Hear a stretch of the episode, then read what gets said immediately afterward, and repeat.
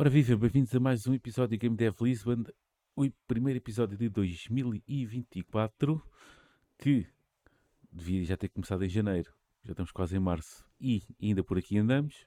Uh, falta tempo, amigos, não dá, não dá para tudo. De qualquer maneira, prometo que vamos compensar, acho eu, que iremos compensar aqui esta falta de episódios em 2024. De qualquer maneira, uh, começamos uh, bem e robustos neste primeiro episódio com o Felipe, que é um solo dev uh, e que anda a fazer um joguinho muito interessante que se chama Gloomy Juncture.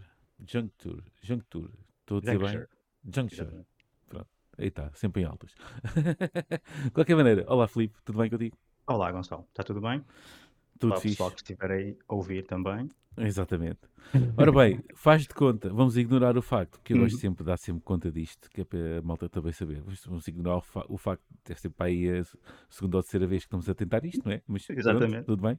Problemas Eh, técnicos acontecem. Problemas técnicos acontecem, mas está-se bem. Estamos aqui, estamos vivos, estamos os dois aqui cheios de força e saúde, portanto é isso que interessa.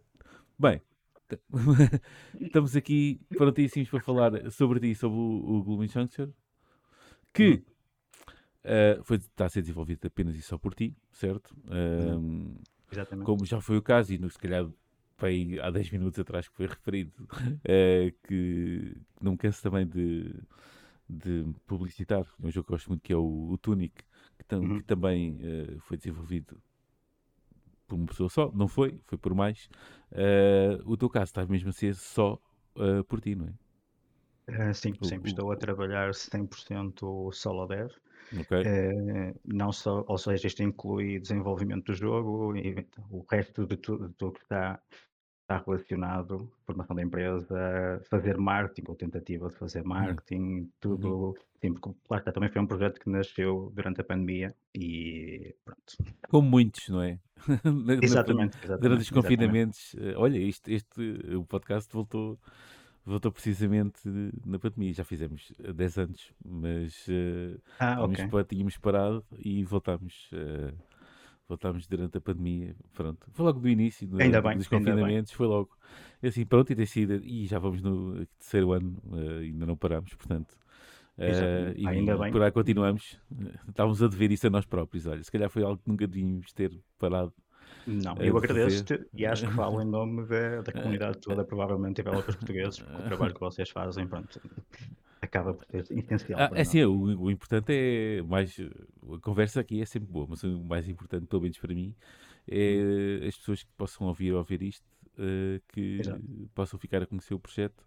E só que sejam mais uma ou duas, já é, já é mais do que seria. Já é muito bom, sim. já é mais do que seria que antes, antes disto. Portanto, para mim, o prazer é todo meu e gosto muito de falar com. É das coisas que mais gosto de falar é com developers, é com a, da, com a malta que faz aquilo que eu gosto mais de, ehm, de fazer também igualmente, que é uns fazem e outros, no meu caso, jogam.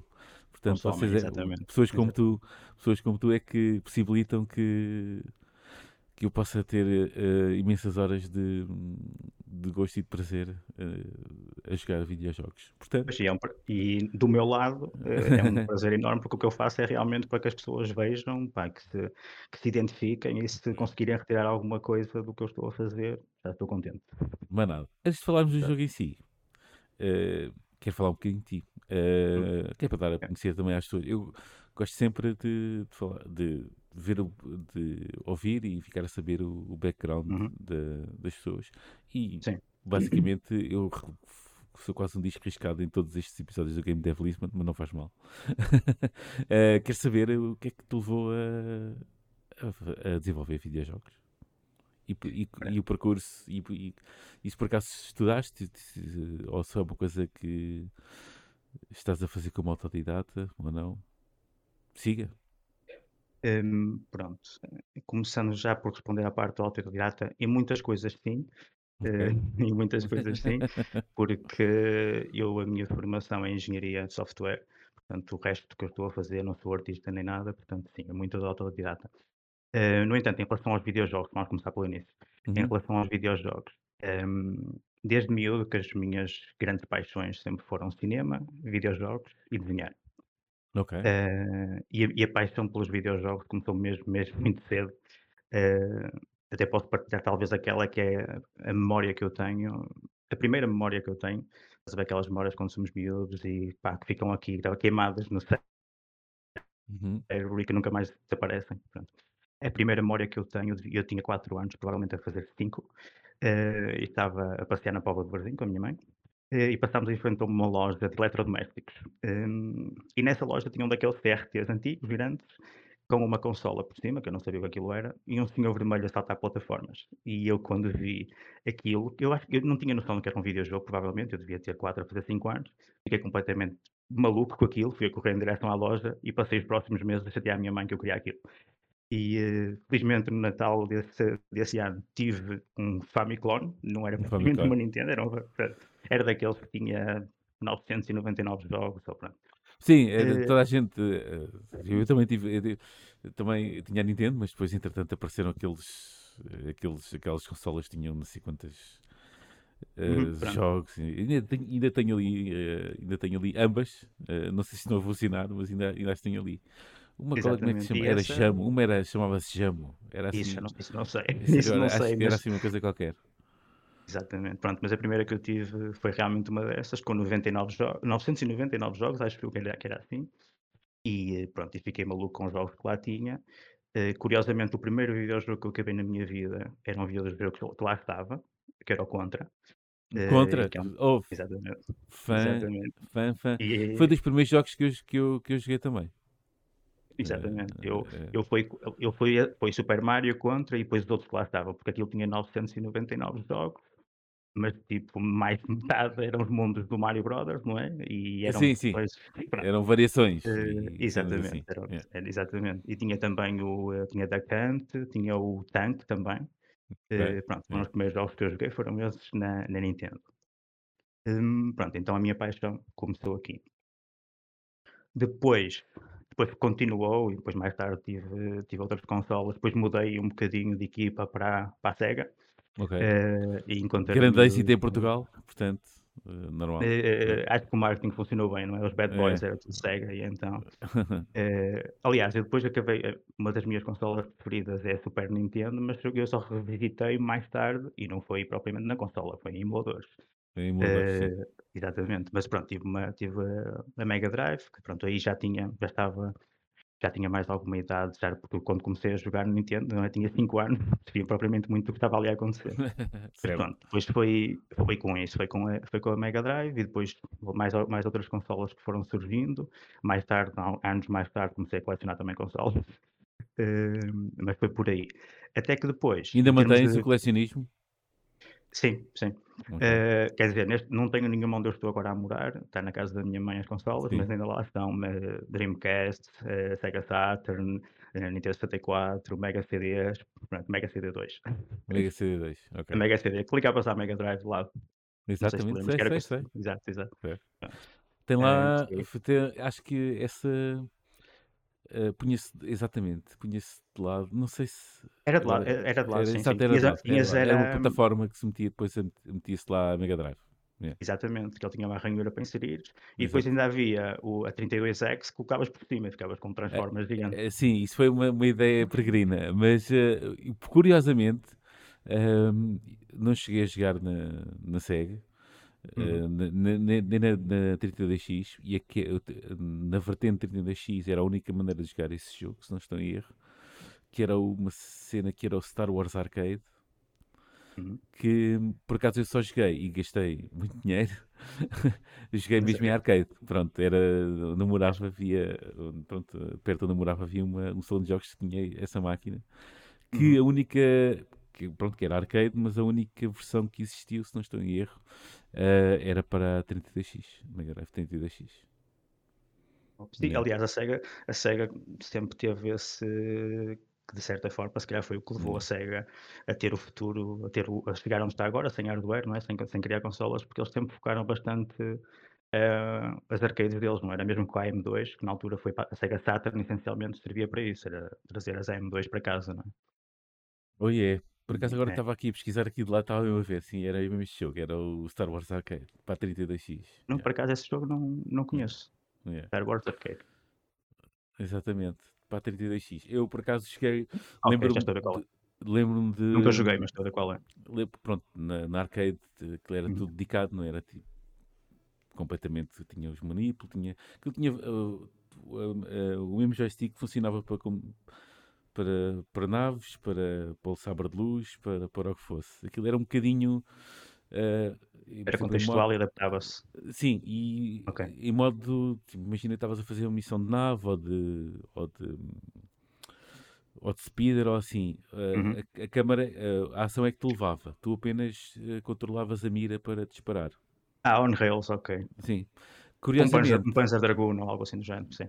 pronto, e depois, curiosamente, na, não este ano, no, há dois anos, no Lisboa Games Week, estava lá uma, uma nova iteração dessa máquina, uh, que era uma bola que lá estava no meio, tipo um- Uhum. uma bola gigante, gigante, como quem diz, mas Sim. que te sentavas lá e aquilo era, tipo, tinha um ecrã super imersivo. E que- 360.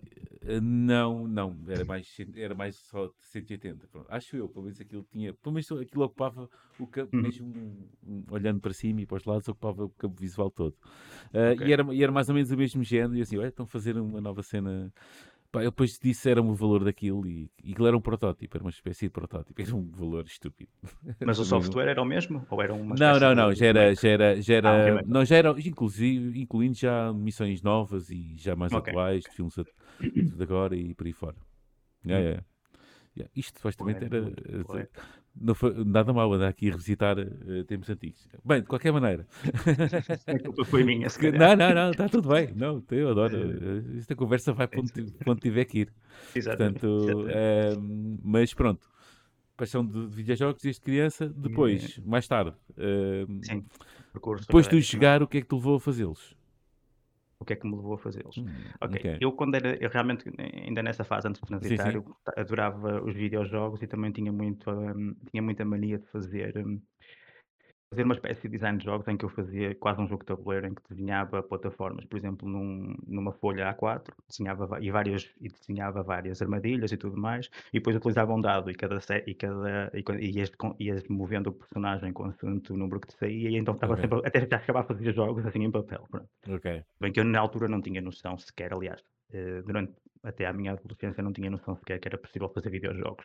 Era possível viver de fazer videojogos propriamente em Portugal. E, na realidade, pronto, não tinha essa noção. Ehm, e depois, mais tarde, ehm, eu, eu até tive um percurso relativamente atribulado, porque eu abandonei a escola cedo e o meu primeiro emprego foi como empregado de mesa eh, durante alguns anos. Hum, depois decidi, rapidamente percebi que não era aquilo que eu queria, ou que precisava de algo mais, então fui estudar à noite com o objetivo de entrar na faculdade. eh, e depois entrar na faculdade, tendo em conta que eu adorava videojogos, adorava informática, também eu gostava bastante das artes, mas a minha inclinação foi, ok, vamos para a engenharia informática, tentar entrar na faculdade de engenharia informática e a partir daí logo vemos. Então pronto, fiz a licenciatura e mestrado na Faculdade de Engenharia da Universidade do Porto. Hum, depois, durante, ainda tive durante alguns anos a trabalhar como engenheiro de software nas áreas de sistemas distribuídos, eh, a desenhar estruturas com software, pronto, com, muito, com muito foco em eh, desenho de APIs e desenvolvimento mobile nativo, coisas pronto, que não têm propriamente muito a ver com jogos. No entanto, como eu fazia desenvolvimento mobile nativo, eh, desenhava, por exemplo, uma aplicação desde, desde a comunicação com um servidor até ao front-end, fazia tudo, portanto, acabava, de certa forma, ao fazer o desenho de front-end e animações e tudo mais, comatava um bocadinho essa parte. Eh, passado mais alguns anos, de- realmente percebi que precisava de novos desafios. Eu não gosto muito de estar confortável, então achei que precisava de novos Isso. desafios e decidi voltar à faculdade. Eh, decidi voltar à faculdade para fazer um doutoramento na área de jogos, para tentar começar agora a redirecionar-me para a área de jogos. Já tinha a vida um bocadinho mais estável, tentar fazer isso. Pronto, Ok. voltei então à faculdade de, engenharia em, eh, em 2018. Na altura ainda foi, ainda foi para perceber um bocadinho o que é que eu ia fazer e começar a delinear a minha tese. Eh, e pronto, comecei a, primeiro a dar aulas, a dar aulas nas áreas de computação gráfica, desenvolvimento de jogos, computador, realidade virtual e realidade aumentada. E, uh, e a fazer investigação no INEP. E ao mesmo tempo comecei a delinear a minha tese. Uh, pronto, depois em 2019 arranquei com o doutoramento uh, em que estava, em que a minha tese era na área de computação, é um bocado chato, pronto, mas é na área de computação sim, efetiva sim. aplicada às narrativas de, de videojogos. Uh, concluí o, o curso, ou seja, o doutoramento são quatro anos, eu concluí o curso do primeiro ano e depois a partir daí estava na fase de começar a fazer, um, de apresentar a, a, proposta de teste para avançar com o, com o desenvolvimento e uh, foi quando chegou o Covid. Portanto, isso chegou, não é? Exatamente, exatamente. Chegou o Covid e eu decidi interromper o doutoramento, uh, até por questões de saúde, pronto, decidi, decidi interromper e depois também acabei por, uh, algum tempo mais tarde, parar com as aulas queria uma, fiz uma sabática, uma espécie de sabática. E durante esse ano de 2020 comecei a brincar um bocadinho a desenvolver alguns projetos de jogos. E comecei a desenvolver um, um jogo eh, que basicamente era um jogo multiplayer, que seria o jogo que eu estava a pensar a portar no momento, eh, que era baseado no Ice Climber da Nintendo. Se te recordas desse jogo, pronto, e era uhum. fazer um Ice Climber competitivo. É aquele que tem dois bonequinhos com os martelos. Opa, esse jogo era tão bom, meu. Pois esse, era, jogo era, era esse jogo era tão bom. Era excelente. Oh, e então pá, a minha era ideia era fazer fixe. isso. Era da Nintendo, Mas era muito competitivo. fixe. Os martelinhos, Não. opá, a sério, eu Exatamente, e saltar repente, plataformas e, de e repente evitar. foi para aí 35 anos para trás, assim de repente. Para aí abaixo. Exatamente. Nintendo, Nintendo, exatamente. Lá está. Muito bom esse Eh, jogo. Era muito fixe. Exatamente. Pronto, e então eu comecei a desenvolver, fiz um, até fiz um, fiz um pequeno demo, só que depois também percebi uma coisa. Calhar, se eu quiser realmente fazer jogos, ainda, ainda não sabia o que seria realmente continuar ou não a fazer, eh, nem como um hobby, com certeza, eh, mas percebi rapidamente que se calhar estar a lançar um jogo, pá, que ter que lidar com o servidor, com a parte de multiplayer, se calhar não ia ser a melhor aposta no momento. E foi aí que, pá, que eu decidi realmente, ok, ainda vou continuar mais algum tempo assim. Eh, estava na altura também a fazer freelancing e, e tudo mais, ainda fiz freelancing durante algum tempo, até me dedicar a, a 100% ao, ao Gloomy Juncture. Mas decidi, pá, que ser, eh, juntar mais uma das minhas paixões, que era o cinema, e tentar Ok. fazer o. Exato, contar uma história dentro do género de cinema que eu gosto, uh, thrillers psicológicos. eh, e então, em 2020 foi quando eu comecei a, a criar a ideia para o. 2021 foi quando eu comecei a criar a ideia para o Gloomy Juncture. E eh, comecei por desenhar a história e eh, o que é que eu queria, o que é que eu queria passar em termos de história. E depois comecei a pensar como é que eu ia fazer isso, como é que eu ia passar a minha ideia, pelo menos da parte da narrativa, e ter um gameplay interessante, como é que eu ia fazer isto. Hum, pronto, e foi aí que eu comecei a, a pensar também nas outras questões todas de eu sou, um- vou fazer isto como solo developer, estou a fazer isto como um hobby, Certo. como é que eu posso tratar da parte visual, como é que eu posso tratar tudo. Então foi, foi, foi a partir daí que eu comecei a pensar a melhor forma de abordar o tema, o tema em si do jogo. Eh, e comecei a pensar numa aventura gráfica, mas também queria fazer algo um bocado diferente. E, eh, e como eu não sou, não sou eh, designer, nem artista, nem modelador, comecei a tentar eh, conjugar algo que eu também gostava de fazer, que era desenhos à mão, e então foi aí que eu cheguei um- a este art style. Ainda tive alguns meses, três, quatro, cinco meses, a fazer testes e tudo mais. Uhum. Isto que é o art style do jogo, em que basicamente eu desenho os bonecos em papel, eh, e depois de ter as texturas desenhadas e, e já pensar como é que eu as vou projetar, digitalizo para o computador e a partir daí é que eu faço os modelos do, do, para o jogo. Os assets são criados assim desta forma, o que me Ok. permitiu criar os assets eh, sem ter propriamente grandes, grandes conhecimentos na área de modelação, porque pronto, na altura a minha modelação era muito rudimentar, Hum, e, da parte, e, do- e também do ponto de vista de, de- do design, lá está, acabo por desenhar à mão, portanto acabo por comatar, e, e eu, eu ao início não sabia se aquilo iria funcionar ou não, mas achei engraçado, achei que estava, estava a ser interessante. Então fiz um post no Reddit com um bocado do- desse pequeno protótipo, o pessoal gostou e eu vi que aquilo estava a ser engraçado. Pronto, e foi aí que comecei a trabalhar no Gloomy Juncture e fui trabalhando nele até, até que o ano passado, acho que eu posso colocar aí como janeiro de 2023, quando eu me dediquei a full time, eh, sem fazer mais freelancing, sem nada, full time no Gloomy Juncture. É isso, manada. E, e entretanto já chegamos ao jogo. Sim, exatamente. Comecei- Entretanto já chegámos ao jogo. Exatamente. Pronto. Muito fixe. Então quer dizer que, imagina, desenhas, portanto, eh, daquilo, daquilo que já vi do art style do jogo, a arte é toda tua, não é? Já agora congrats, porque está brutal. Obrigado. Uh, depois tudo o resto, e programação e tudo, foste mais ou menos, uh, pronto, foste hum, aprendendo por ti próprio, não é? É assim, parte da programação, tendo em conta a minha, minha base, essa, Sim, pronto, pronto, é, essa já está, essa já menos estava, trabalho, né? exato. Exato. Agora, o que eu fui, o que eu Se fui calhar a integração com dos sistemas e isso tudo, até o próprio motor de jogo, uh, se calhar foi mais Eh, ir também experimentando, não não, foi- é? mais ou menos, também não foi o, o eu estou a trabalhar em Unity, também não foi Ah, assim ok. tão Uhum. Não foi assim tão complexo quanto isso, porque mesmo quando estive a dar aulas de Sim. jogos, também usávamos o Unity, e eu já tinha usado o Unity, até, aliás, eu quando estive, a- quando estive a fazer a licenciatura e mestrado, fazia sempre, eh, naquele curso nós temos, todos, todos os anos, temos, todos os semestres, temos que fazer uma cadeira prática, e eu tentava sempre direcionar para a área de jogos. E depois também cheguei a ter uma cadeira, a cadeira que eu depois mais tarde estive a dar aulas, que era de jogos, em que já usei Unity. Portanto, eu já tinha experiência com Unity? Portanto, isso não foi, não foi o problema, Unity não foi, não foi propriamente a questão, obviamente que tive que me inteirar um pouco mais das APIs e tudo, e tudo mais, mas não foi propriamente a grande questão, programação também não. Agora, pronto, o meu grande desafio foi, o meu grande, e que continua a ser, eh, foi a parte de a modulação, tive que aprender, ainda lá está, por isso é que naquele, naquele primeiro ano tive a trabalhar muito, foi a aprender a modelar no Blender, que eu faço tudo no Blender, eh, as animações também, comecei a aprender isso, e, eh, e a parte visual, a parte visual é o que me dá mais dor de cabeça, porque hum, a parte visual eu tenho as ideias na cabeça, porque eu inspiro-me muito em alguns dos meus filmes favoritos, eh, mesmo em termos visuais, contraste de cores, eh, de luz com, eh, com sombra, O que depois, público, o público manda saber uh, quais filmes. mais filmes, Eh, por exemplo, do ponto de vista, temos público? não, não, estou a do ponto brincar. de vista, é- não, é do ponto de vista de, hum, da história, sem querer revelar muito, o meu principal, os filmes que me inspiraram mais foram Vertigo, do Hitchcock, que é um dos meus filmes favoritos, eh, porque o jogo em si lida Ok. muito com a opção eh, e esse tipo de temas. Taxi Driver também me influenciou muito, eh, e também o Old Boy, um filme Old Boy. coreano, está no parque. Espetacular. Bem bom, por sinal. Veja a versão É, é, coreana, tá? fabuloso. Vejam a versão coreana e é daqui, aquele final, aquele final é daquelas coisas quando o filme termina, tu começas a pensar no final. e- Sim, sim, sim. Sim, é, Yeah. vejam É esse isso, filme, é é absolutamente fabuloso.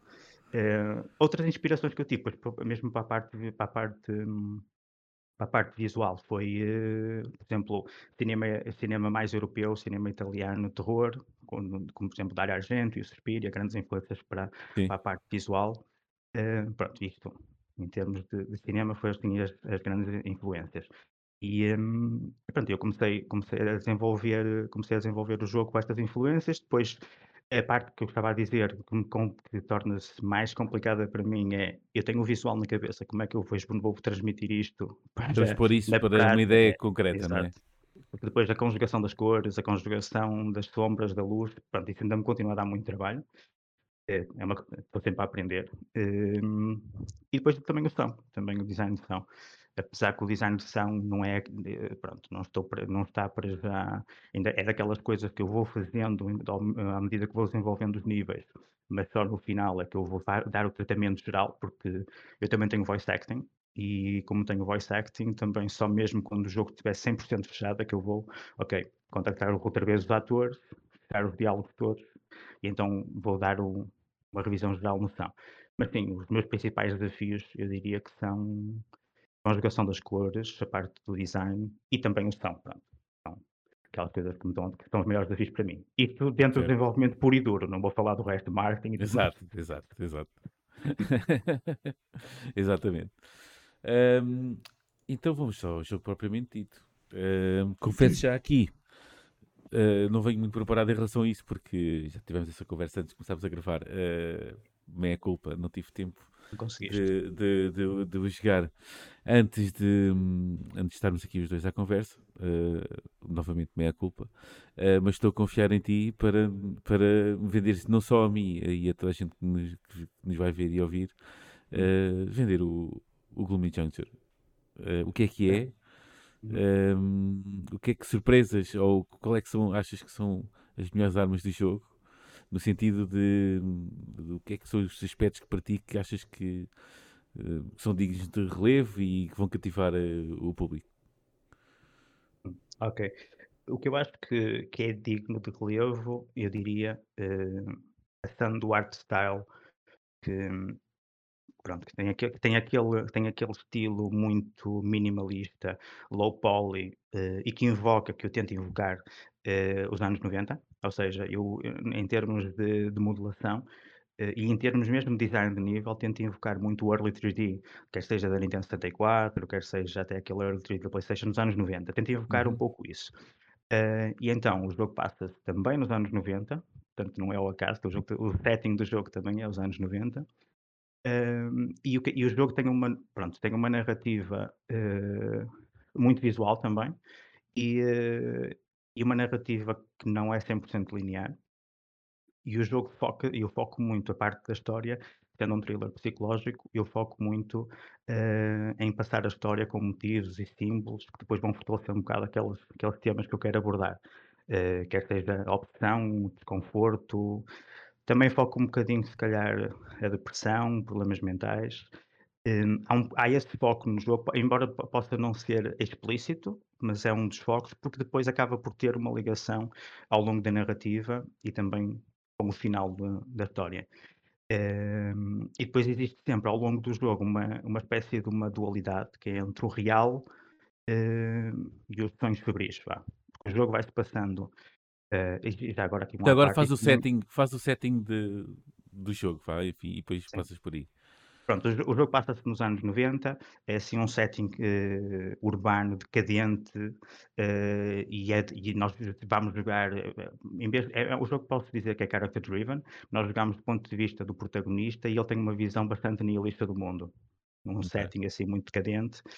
Hum, e depois ao ao ao longo do ao longo do do desenvolvimento, nós vamos ter esta dualidade em que o próprio protagonista, eh, está a interagir com o mundo e ao mesmo tempo, em certas situações, vai disputar uma espécie de sonhos febris.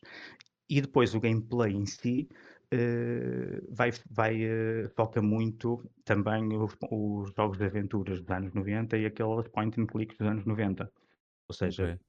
Todo todo não só a história, não não só a parte visual, como também o gameplay, eu tento invocar isso, tento invocar, eh, a parte dos anos 90 no do mesmo no design dos puzzles, em que eu tento ter, hum, tenho aquela dificuldade desses jogos clássicos, também tenho um bocadinho de também tenho um bocadinho de hidden object, Ok. eh, depois também tenho, eh, o facto do jogo não ter qualquer tipo de lose condition, não se não há propriamente uma forma de perder, eh, ou seja, para avançar no jogo tens que resolver os puzzles, tens que resolver aquela cena que te está imposta, hum, e eu diria que depois o hook do jogo acaba por ser continuares a desvendar não só a história, como também, eh, os a componente do do jogo, os settings, as cenas depois, lá está, descobrires novos mundos, eh, com este art style assim, eh, único, acaba por ser também um dos hooks.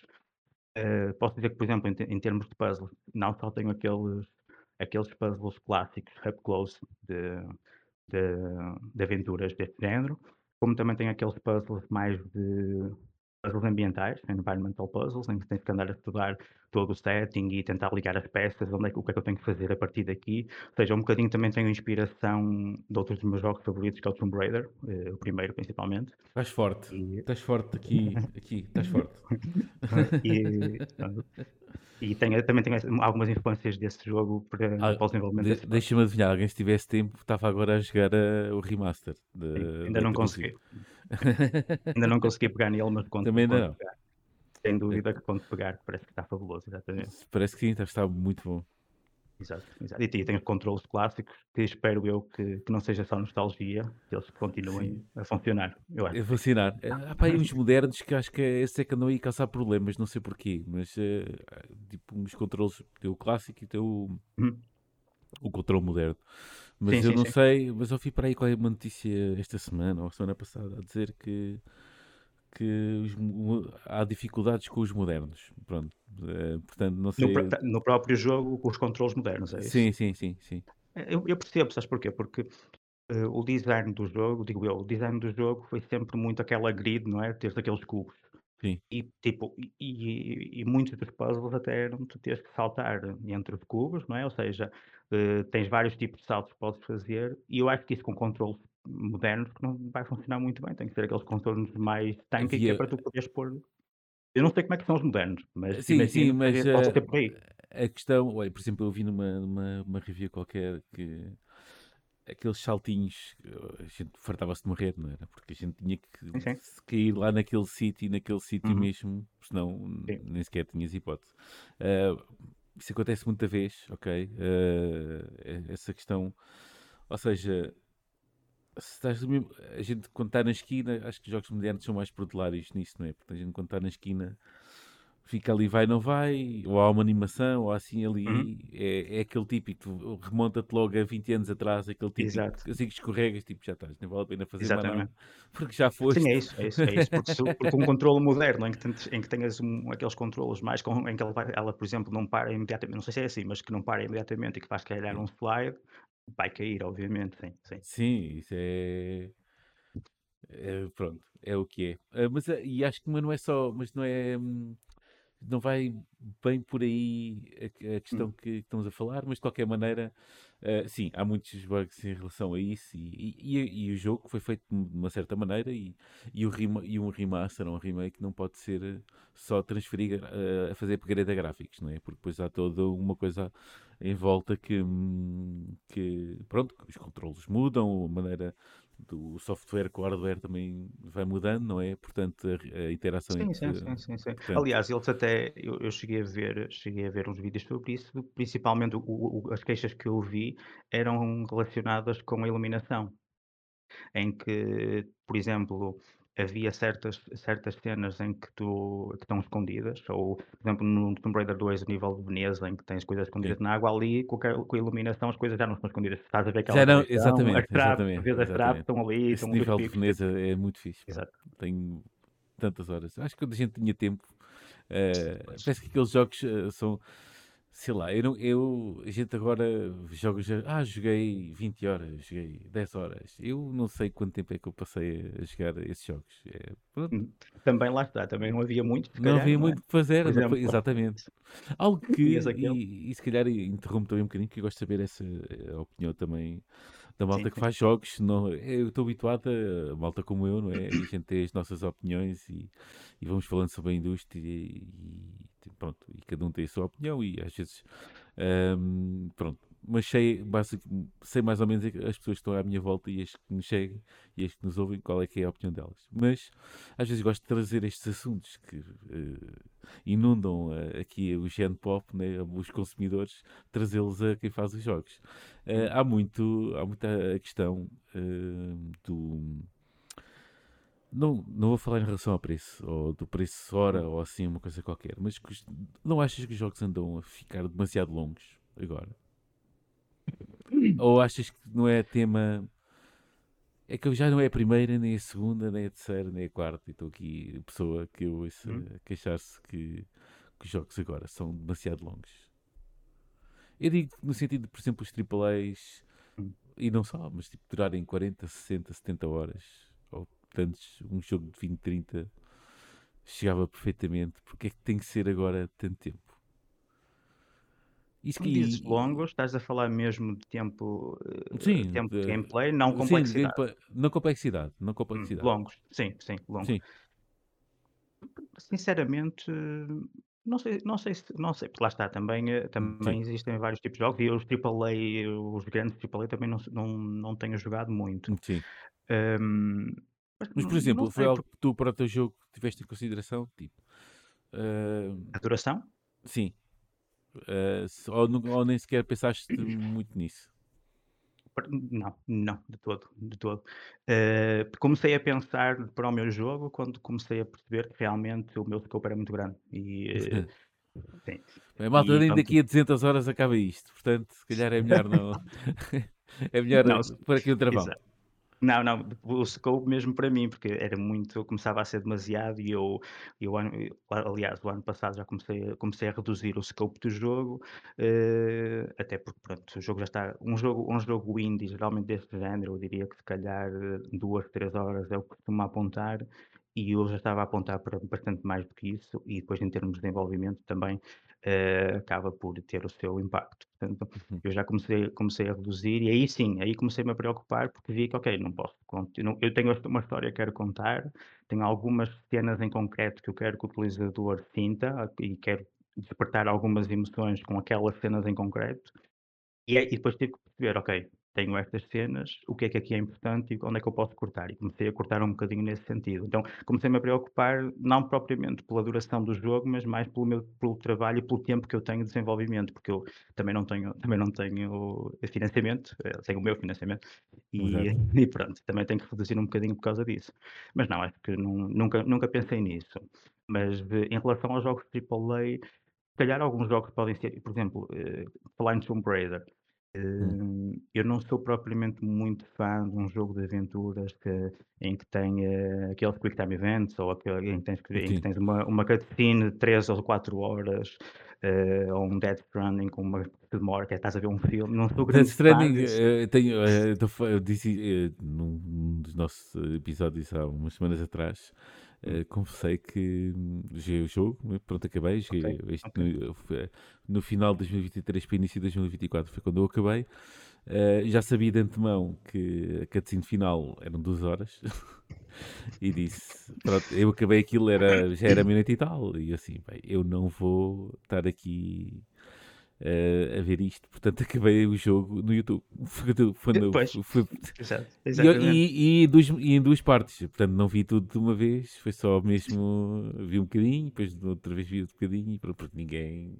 estar duas Pois, horas a ver uma claro. O. Kojima Kojima queria ser um realizador, não é? E Eh, Sim, ele quer ser. Ele quer, ele, acho que ele ainda quer. Ele não desistiu dessa ideia. sim, Mas vai, vai utilizar aquilo que o tornou famoso para o fazer. De maneira diferente, mas já há de lá ir parar. Também Os novos acredito. jogos que andam por aí. Que Sim, irão também estar por aí. acredito. Hum, eh, pergunto também, portanto, vai ser super focado em puzzles, não é? Uhum, sim. Eh, pergunto, porque tenho, sempre curi- curiosidade eh, em saber isso. Quando um jogo é focado muito em puzzles, como é que tu Uhum. começas a criar os puzzles para o teu jogo? Vai- é folha em papel?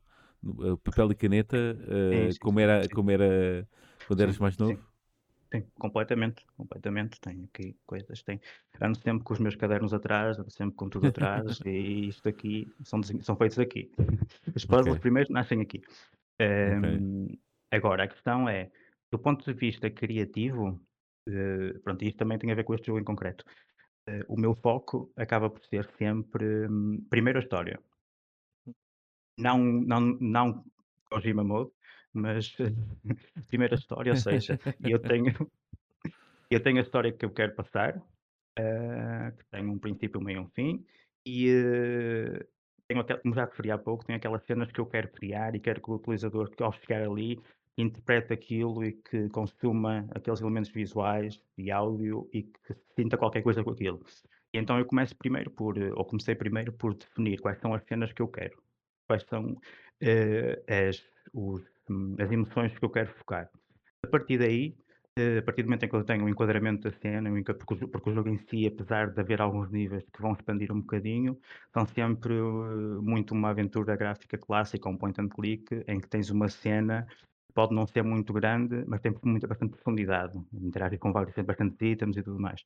E então, eh, e então o meu foco acaba por ser primeiro definir as cenas, eh, o que é que eu quero invocar em temas e emoções, e a partir daí começo a definir os elementos visuais, a tal questão das luzes e tudo mais, e depois os puzzles acabam por me surgir muito naturalmente neste contexto, porque se eu quero eu quero não comentaste o demo, portanto não vou dar spoilers, mas, por exemplo, na segunda parte do demo eu queria eu queria despoltar ali algo em concreto e comecei a pensar em opção, em, eh eh, ver coisas fora do sítio ou entrelaçadas e foi assim que me nasceu um bocadinho aquele aquele puzzle.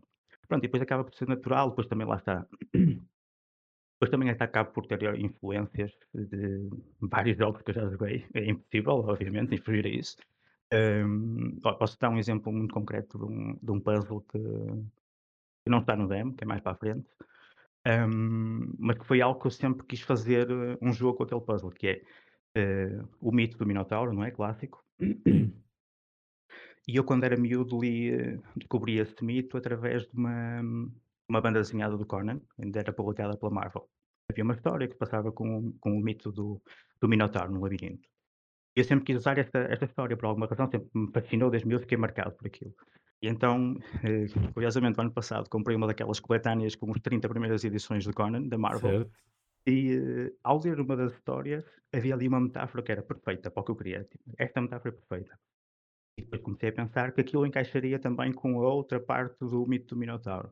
E então acabei por desenvolver um puzzle bastante grande de uma das cenas à volta destas duas coisas, conjugando também, curiosamente, conjugando também com, uma, com um nível muito concreto de Tomb Raider. Não vou dizer qual. Ok. Não há cá spoilers para ninguém. Exatamente. Hum, até porque pode depois levar à solução. Uh, pronto, então eh, acaba, lá, está, acabam por surgir assim muito naturalmente a questão dos puzzles a partir do momento em que eu já defini a narrativa, acaba por ser assim, o meu processo, o meu processo pronto, e para este jogo em Exato. concreto, obviamente, porque é um jogo que tem sempre o foco da narrativa. Vamos, vamos correndo os aspectos todos. E música? És tu também? Ou, Não. e sons? É, são, o sound design sou eu que faço. Ok. Uh, exemplo, uh, quer, quer seja a gravar quer seja a utilizar sons. Por exemplo, uh, uma coisa que eu foquei muito logo no início era que eu queria ter dois efeitos de som muito, muito bem feitos, com foco, focar bastante neles, muito polidos, que é o som de erro e de sucesso num puzzle. Ok. Achei que era importante, até mesmo o Metal Gear em que estou aquele samba, achei que era, que era importante ter esses dois sons, do alarme. E, eh, e a forma como eu os fiz foi pura e simplesmente pegarem algumas músicas, das minhas músicas favoritas, fazer um remix, tirar os acordes, alterar, não vou dizer quais são, uh, e pronto, e foi assim que ir eu alterando o... ao ponto de, ok, estou safo. Uh, e foi assim que eu fiz. Ok. Porque eu não sou músico, nem tenho formação na área, mas pronto, uh, isso também me dá, obviamente que se calhar demora duas, três vezes mais que alguém com formação, ou até mais, mas pronto, mas isso É mesmo o homem dos sete ofícios, já vi. Pois a necessidade também leva a isso. É isso. Uh, e depois da música, não. Uh, neste momento as músicas são todas royalty free.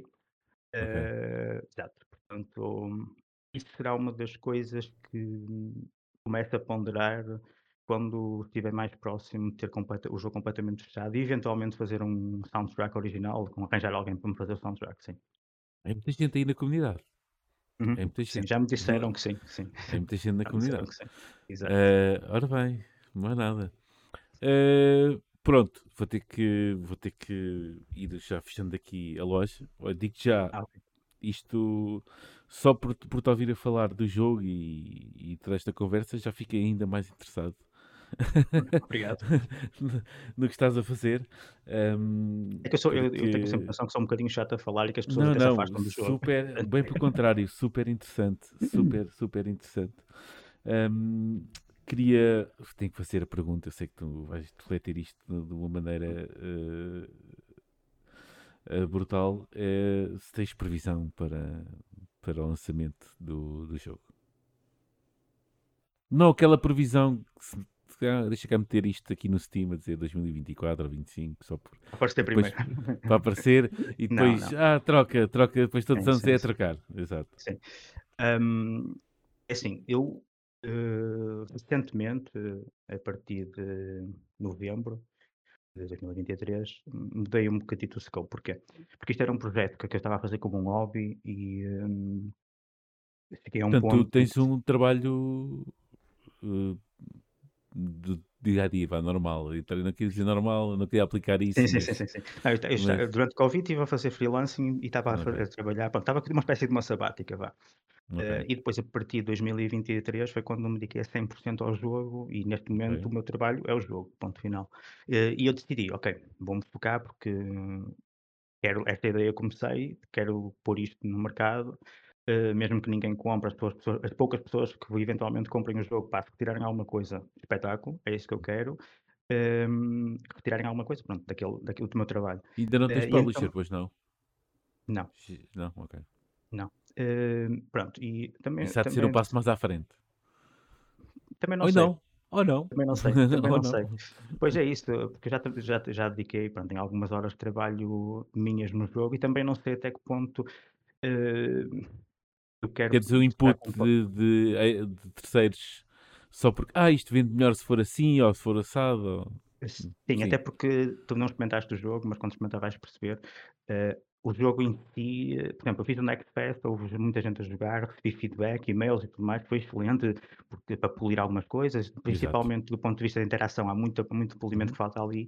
Mas, por exemplo, muita gente que apontou, eh, e principalmente o público americano, porque nas minhas wishlists, em primeiro lugar está a América, Ok. eh, o público americano apontou muito o conteúdo ser por vezes um pouco, não sei se é vulgar, mas porque eu tenho foco alguns temas eh, como drogas, eh, algumas referências eh, a sexo ou até mesmo pode haver alguma, não é nudez, mas alguma nudez mais artística. Explícito mais, é isso? Não, não, não é Não, explícito não. demais, mas por exemplo, se calhar a parte das drogas, o facto de fazer referências a drogas, ou o facto do personagem, porque o jogo em si, eu há bocado não disse, o jogo em si eh, tem, um, tem sempre a narração, ou seja, narração.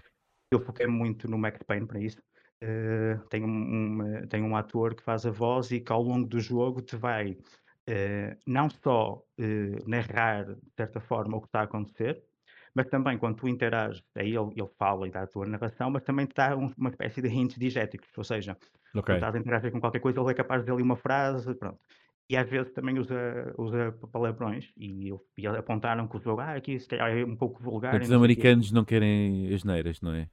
Eu não sei, não compreendo bem, porque eles também, e também a parte de referência Americanos drogas, gonna ou nudez, Americanate, não é? Portanto, exatamente, o jogo está. Se calhar aqui na Europa eu reparei que não tem impacto nenhum, o pessoal está à vontade, mas sim, na sim, América. ninguém, disse, ninguém disse nada sobre isso. É curioso também saber as várias reações É, é, de, de vários, de vários, neste caso é o mesmo continentes, eh, portanto, Sim, sim. E até é chegaram, até os E, e europeus, qual, qual foi, a- qual foi eh, o feedback? Lá está, o feedback, eu, eu, eu, eu Pronto, não sei, eu nem sempre consigo bem, é? distinguir, nem Claro, sempre sim, consigo sim. distinguir. O feedback tem sido positivo, mas também lá está, o jogo é muito de nicho. E eu também tenho esse problema que é, as pessoas que me contactaram, todos os contactos foram extremamente positivos, foram do género, Ok. pá, eu jogava aqueles jogos da LucasArts e isto como, pá, fez-me lembrar aqui qualquer coisa, gostei bastante por causa disso. Foi Tove Atlantis, eh, vamos embora, Indiana Jones. Exatamente, exatamente. Tem, tem- tem aquela complexidade que me obrigou a estar ali a bater, pronto. Tem esse tipo de, esse tipo de feedback. Eh, pronto, mas em relação, estava a falar dos publishers por causa de realmente ter algum conteúdo que pode Sim. ser considerado ou um pouco mais explícito ou um pouco mais vulgar, mas que na realidade acaba por ser um conteúdo que faz sentido na, na história e chegando ao fim, eventualmente dará para perceber o conteúdo. Ok. Hum, pronto, mas re- realmente estavas-me a questionar sobre os publishers e eu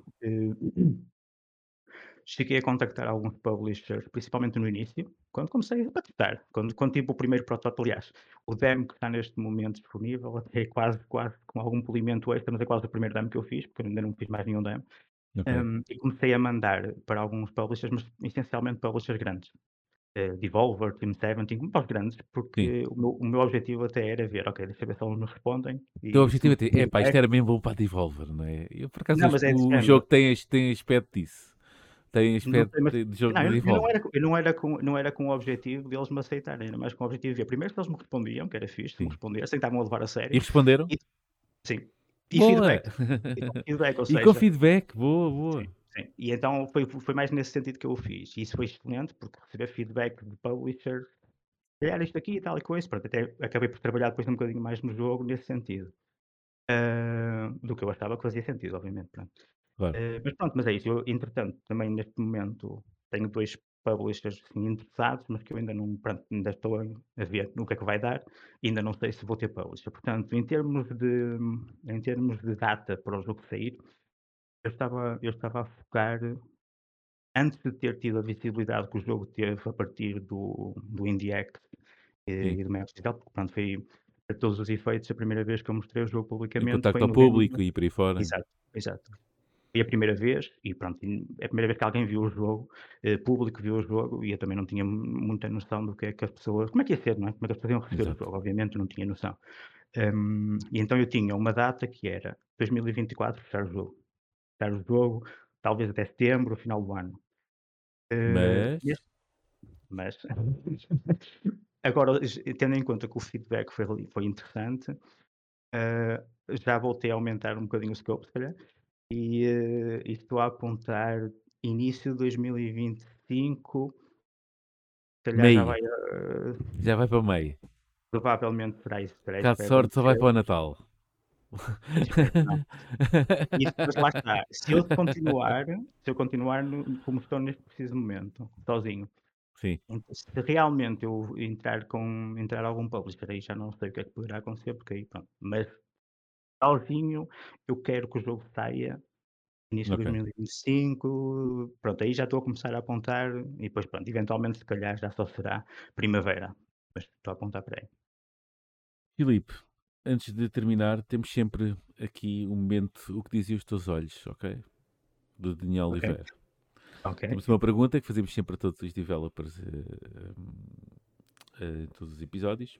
É uma pergunta que basicamente eh, reflete também o espírito do, game, do que é o Game Dev Lisbon, do que é a plataforma ehm, e a interação que os Uhum. vários componentes da indústria têm, tipo os developers, o- eh, tipo os media partners, eh, os publishers, por aí fora, tudo, os próprios jogadores. Pronto, isto tudo gera tudo aqui um, assim, um ritmo e uma maneira de, de intera uma, certa interação, certa não, é mesmo uma interação entre toda a gente. Portanto, eu vou fazer a pergunta. É a primeira vez, porque eu já eu decidi fazer isto a partir deste ano, que eu não, não que a pergunta não foi dada eh, ao nosso ao convidado de Ok. antemão, ok? Mas não sei se já, se já viste outros episódios, sabes qual é que é. Se não, é surpresa. Eh, então eu vou fazer a pergunta: quais são as sinergias que Hum. gostavas de ver entre a indústria de videojogos à tua volta? E que gostavas de ver ou gostas de ver, pronto. À Qual minha é que é a volta sinergia? A siner- de- da tua experiência, qual é que é a sinergia, o para-ação-reação que tu gostas mais de, de ver acontecer aqui na indústria? Da tua parte. o que eu gostaria de ver. É é assim, eu acho que, hum, tendo em conta que também lá está, também eu só comecei a só conheci mesmo, eh, o re o resto do pessoal que está a trabalhar e percebi percebi que até existe uma indústria em Portugal a partir de novembro, portanto a minha minha experiência também ainda é pouca. Uhum. Eh, mas do pouco eu do pouco que eu tenho, eu acho que havia 2 coisas, eh, talvez 2 coisas, tipo networking, acho que é uma cena porreira, que. E acho que é uma coisa que estava que que era importante, porque, por exemplo, eu aqui no aqui no Porto, estou estou no Porto, hum, acho que podia haver mais sinergias nesse sentido, nós dos, hum, dos developers se juntarem, algo talvez mais comunicação, onde as empresas e e as empresas se calhar eventualmente até que já tenham mais experiência, possam um sítio onde possam trocar impressões, algum know-how, eventualmente recursos, também era porreiro, eh, e haver assim alguns protocolos estabelecidos, acho que era que era interessante haver mais sinergias entre as empresas. Eh, ok, re re recentemente surgiu o Game Hub em Lisboa, que é excelente, eh, mas pronto, gostaria se calhar de ver algo assim a nível nacional ou hum, no Porto, pelo resto do país. Obviamente que ia começar sempre em Lisboa, não é? Eh, faz Uhum. todo o sentido haver este investimento primeiro em Lisboa, mas acho que isso era importante. E, Ok. eh, sim, e depois havia há outra coisa que eu acho que mas também também pode ser, eh, pronto, é a minha experiência. Eh, acho que, hum, do ponto de vista de mídia, parece, acho que devia haver, eh, ou poderia haver, hum, mais interesse, diria eu. Porque, por exemplo, eh, no meu caso não tenho um publisher, portanto ainda mais Uhum. difícil eu aparecer, eh, se houver um estúdio, qualquer contacto, se calhar, eh, aparece através de um publisher, vai ter sempre prioridade, digo eu, como obviamente. Hum, mas acho que era importante, se calhar, haver mais orgulho, porque nós em Portugal, e não é só nos videojogos, eh, acho que nós também temos, temos assim, alguns problemas, principalmente do povo português, com o que é feito por cá, acho eu. Tenho esta, esta ideia. Vai Eh, mudando, vai mudando. Pelo menos pois, nesta área, vai mudando. pois, eu, eu, eu espero que sim, porque acho que, mas por exemplo, do ponto de vista artístico, artes, como cinema, como música, como jogos, eu acho que não há, hum, acho que o pessoal tem muito aquela ideia de é feito em Portugal. Aliás, eu até tenho, eu tenho um exemplo concreto, que é muito engraçado, que foi durante o Next Fest, eh, andei a pesquisar sobre o, sobre o jogo, a ver se havia, o que é que o pessoal andava a dizer, e encontrei um comentário no 4chan. Conheço o 4chan, aquilo é anónimo, pronto. Eh, Foi parar ao alguém 4chan. Ok, ok. pá, alguém fez um post a falar sobre jogos que jogos que poderiam ser interessantes ou qualquer coisa, e alguém comentou: "Pá, Gloomy Gangster é um jogo super esquisito, aquilo" ok, agora se calhar vou dar um spoiler, mas termina com termina com uma mulher gigante feita de cartão e não sei o quê, eu não percebi nada daquilo. e uh, alguém responde, como é anónimo, vai ficar, ah, fazem a referência do post e alguém responde assim, tipo, um, Portuguese Game, e depois com uma setinha, instantly deleted, ou seja, Portuguese Game, apaguei imediatamente. Este comentário, assim, apenas.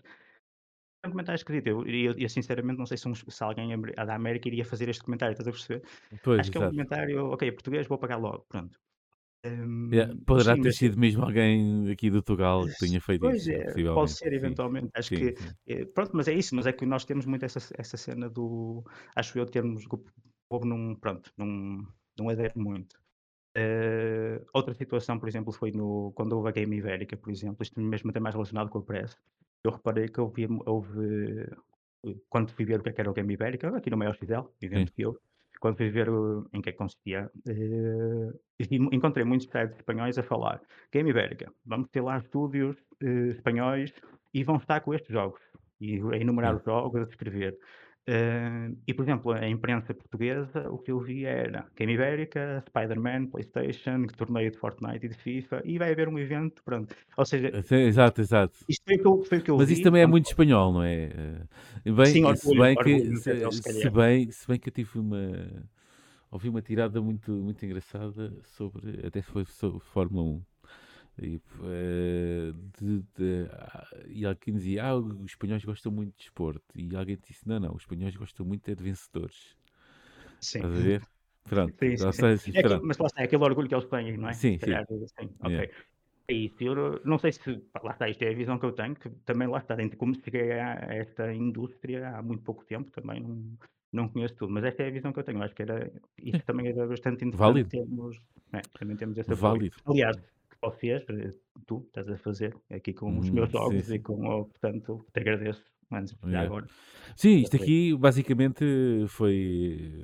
eh, Pronto, sim, eu também escrevo para os meus jogos. Entretanto, tenho aqui este Glitch Gamecast que, hum, que lá está, eh, vai falando de videojogos e nós sempre tivemos interesse em, em falar com, com, com devs tugas, pronto. eh, e entretanto surgiu a oportunidade para hum, de associarmos aqui a esta plataforma do Game Dev Lisbon, que foi criada precisamente para juntar toda a gente eh, no mesmo sítio, devs, mídia e por aí fora.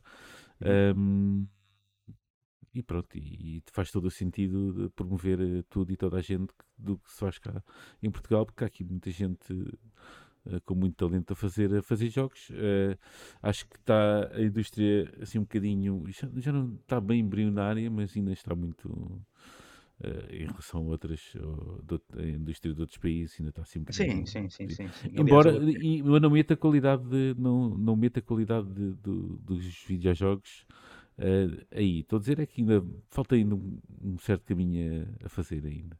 Pois porque depois Sim. tudo o resto, eh, por exemplo, há aquela é um meme já no meio da, da comunidade, não é? Que é quando é que qual é que é o videojogo que vai, vai para Portugal no mapa, não é? Já aconteceu, até já aconteceram alguns videojogos, eu acredito. Puseram. Ah, ah, eu digo no sentido de pôr mesmo ah, no mapa, é assim, os jogos ah, são fixes, só que, por exemplo, não, não podemos contar, imagina contar com, o- com o 12 Minutes do, do Luís, não, pronto, ele é um português, mas ele está a fazer tudo fora, não é bem, Sim, bem, bem, sim, bem, ok. bem. Ok, mesmo O- com a 100% cá. O Europa, o Europa também está a ser feito lá para as Américas, não é? Sim, exato. exato. Portanto, pronto, embora seja, seja tudo aqui de Portugal, pronto, é, é um Sim, mas eu compreendo. um É mais seja- o, jogo que representa A cena, a cena aqui em Portugal e que, que tenha, eh, que tenha sucesso. E, ou não é sucesso, vá, quero tenha eh, A visibilidade, a que visibilidade suficiente. Não, não, não tem. Sim, Exatamente. Às vezes é um sucesso só ele sair e pronto.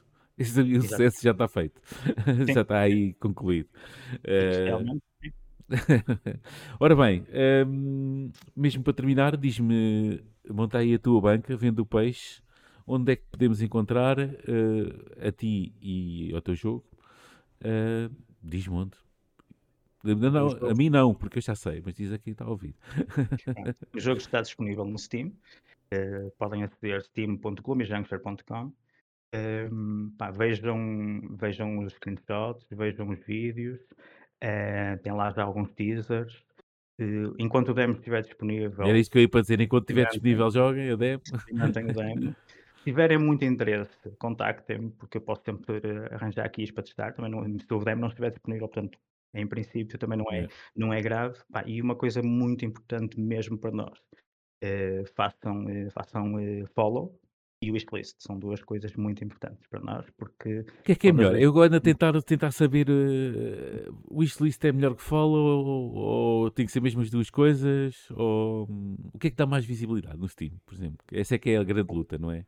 Sim, sim, sim. O que dá mais visibilidade é as wishlists, porque as wishlists é que vão ter interferência direta no algoritmo e a partir de X wishlists começas a surgir, no topo e alguém chega ao Steam e faz uma pesquisa ou vai ver por categoria o jogo de aventura.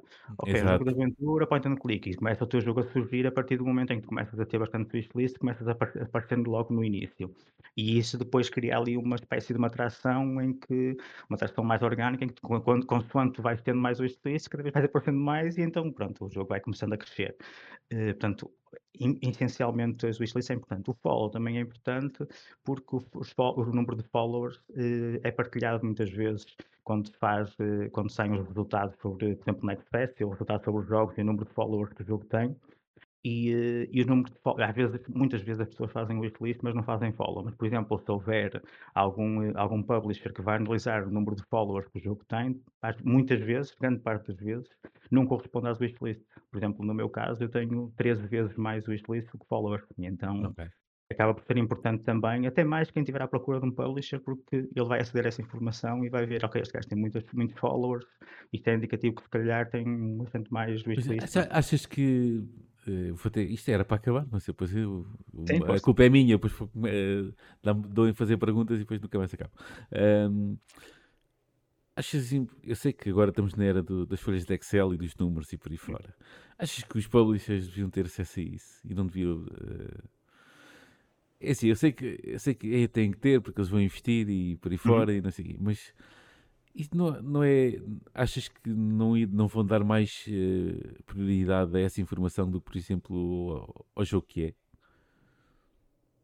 Assim, Depois ao ver. Visão, sim, sim, hum. sim.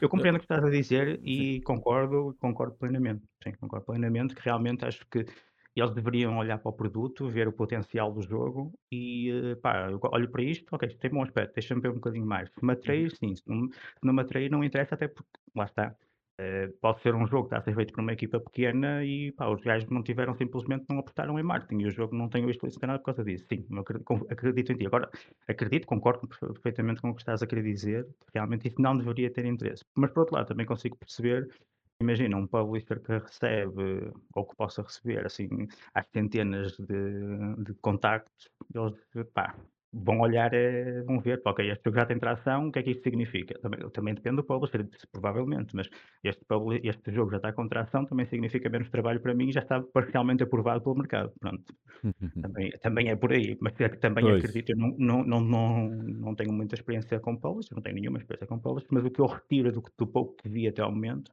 é que também pode haver é publishers que, principalmente se calhar aqueles publishers mais indie que provavelmente estão a começar, que possam querer arranjar essas pequenas pérolas, se calhar ainda não têm muita visibilidade, e, e ao não ter muita visibilidade, eles também podem utilizar esse, esse jogo para crescerem tanto o developer como o próprio publisher, não é? Porque é um jogo que não tem visibilidade, eles vão dar a conhecer o jogo e de certa forma também, também se, se olharmos para aí o, o, próprio publisher, quando, quando o developer não tem assim tantas wishlist quanto isso, também não pode chegar ali e já não tem leverage sobre a negociação. O próprio publisher, ok, tu não tens wishlist nenhumas, também existe isso, não é? É isso, é claro, é, claro. É a parte negocial da coisa, claro. Exato, é. exatamente. Até os números e as folhas de Excel a funcionar. É o é, fatinho e a gravata a aparecer. Não há volta a dar isso. Não há volta a dar, exatamente. Exato. Filipe, foi um prazer enorme uh, falar contigo, agora esta horinha. Uh, é sempre bom. Olha, já me fez a noite porque eu adorei falar contigo. Um, e como eu disse há pouco, fiz este, esta conversa toda um, e ouvir-te falar e com a paixão e, e, com a sapiência até com que, tu, com que foi este, este diálogo aqui, fez-me ficar ainda com mais vontade para saber que uh, quase nem é pelo jogo em si, mas no sentido de puzzles é que isto também trouxe para o jogo. Estás a ver? Como é que são os puzzles deste jogo? Uh, e olha, e até vou dizer uma coisa, acho que nem sequer vou vou uh, eu próprio experimentar demo, eu vou mesmo esperar pelo produto final, quero ser surpreendido. Sim. Sim. Quero ser surpreendido é assim, eu, Eu dou muito valor e, é- e, e até incentivei um pouco isso quando, durante o X-Fest, dou muito valor a pessoas que realmente tenham experiência com jogos assim mais hardcore, eh, porque depois também o feedback é bom para mim. Mas sim, mas realmente se não queres spoiler, sim, Sim. até porque o jogo ainda, ainda vai sofrer, é mesmo o demo vai sofrer algum polish, eu não sei se eventualmente, porque eu estou a, estou a considerar a partir de metade deste ano, eventualmente abrir Discord e começar a fazer algum teste com o jogo. para- Começar a com- com- criar isso comunidade e por aí fora. Sim, sim, é muito importante porque eu não tenho ninguém para fazer QA e, hum, e é bastante útil e vou fazer isso. Mas sim, se realmente não queres spoilers, eh, sim, aguarda. Ok, é isso mesmo. Malta, eh, damos por encerrada a ação. Eh, obrigado, Filipe, mais uma vez. A todos os Obrigado. que nos estão a ver ou a ouvir, já sabem, para o próximo mês há mais. Um abraço, tudo bom.